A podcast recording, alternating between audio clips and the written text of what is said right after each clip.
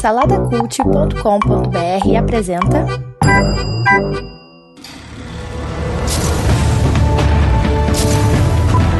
Sejam bem-vindos ao pós-créditos do Salada Cult.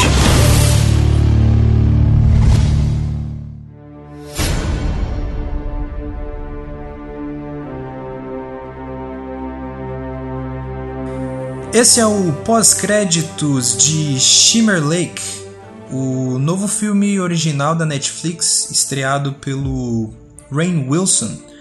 Uh, você pode conhecê-lo aí pelo Dwight do The Office, aquela série que tem como protagonista o Steve Carell.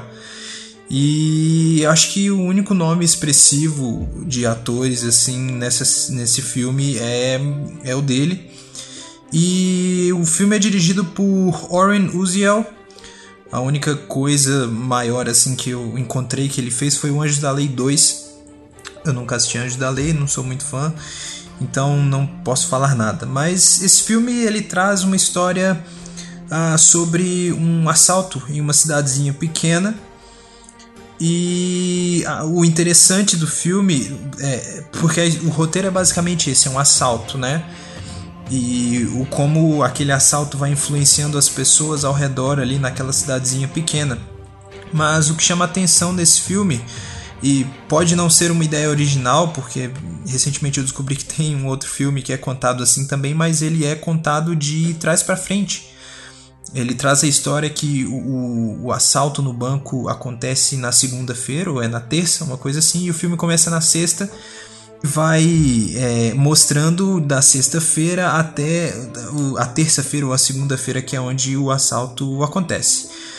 Um, o filme não é um filme sensacional, mas definitivamente é um filme que eu não estava esperando nada quando dei o play ali na Netflix. E eu, eu gostei. Tem atuações legais, principalmente a atuação do, do Rain Wilson é, que, que você pensa né, que ele é o, o Dwight e é um maluco do caramba lá no The Office, e aqui ele, ele traz um papel assim dramático, né? Eu acho que o, um problema maior do filme é quando ele, ele tenta colocar uma pitada de comédia ali que eu acho que não funciona muito bem. O filme ele é um drama, só que ele traz essa. Em alguns momentos ele traz ali umas, umas uns momentos de humor negro, assim, que, que não funciona, assim, não, fica muito fora de tom.